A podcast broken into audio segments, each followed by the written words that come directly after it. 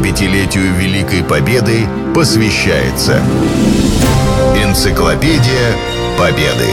Герои. Программа создана при финансовой поддержке Федерального агентства по печати и массовым коммуникациям. Береговой Георгий. Летчик. Дважды Герой Советского Союза. Свой полет в космос Георгий Тимофеевич Береговой совершил в 1968 году. Он стал 12-м космонавтом СССР.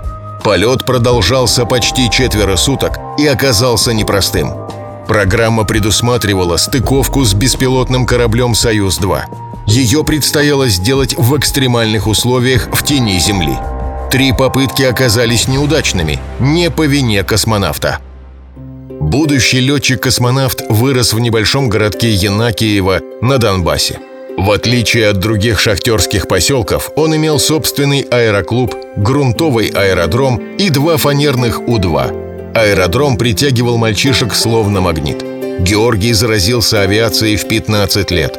Начальником аэроклуба был давний друг семьи. Благодаря ему мальчишка оказался в школьном кружке планеризма, потом в аэроклубе, а в 17 лет совершил свой первый полет – это событие Георгий Тимофеевич подробно описал в книге «Три высоты».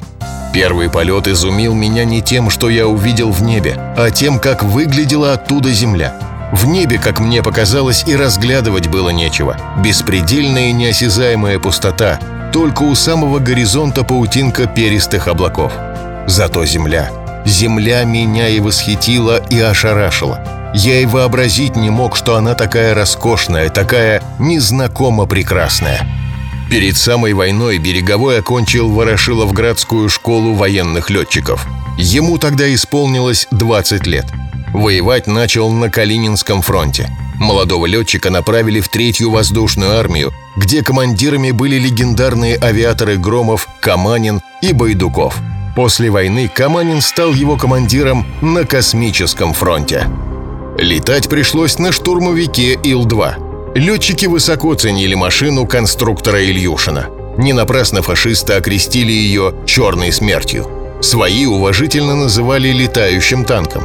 В сравнении с другими боевыми самолетами Ил-2 обладал поистине необыкновенной надежностью. Единственными недостатками являлись неважный бомбоприцел и отсутствие специально оборудованной кабины для воздушного стрелка – за все время боев Берегового сбивали трижды. Один раз это случилось, когда он пустил под откос немецкий эшелон. Зенитный снаряд пробил систему охлаждения мотора. Самолет начал терять высоту. Георгий Тимофеевич так вспоминал критический эпизод. Садиться было некуда. Подо мной куда ни кинь, сплошняком расстилался лес. Я выбрал участок, где реже стволы и гуще подлесок. Взял ручку на себя и оказался на земле. В глазах потемнело.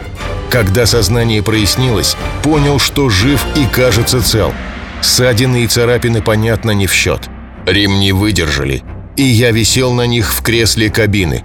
А кабина — это было почти все, что сохранилось от моего ила. Крылья, хвост и все прочее остались где-то там, позади, на краю опушки. За годы войны Береговой совершил 186 боевых вылетов.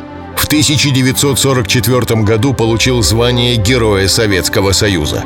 После войны работал летчиком-испытателем. Пилотировал более 60 типов новых машин. Впервые освоил выход из штопора на реактивном самолете. В космос полетел в возрасте 47 лет.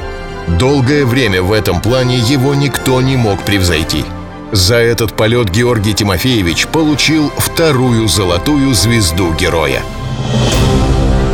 75-летию Великой Победы посвящается Энциклопедия Победы. Герои. Программа создана при финансовой поддержке Федерального агентства по печати и массовым коммуникациям.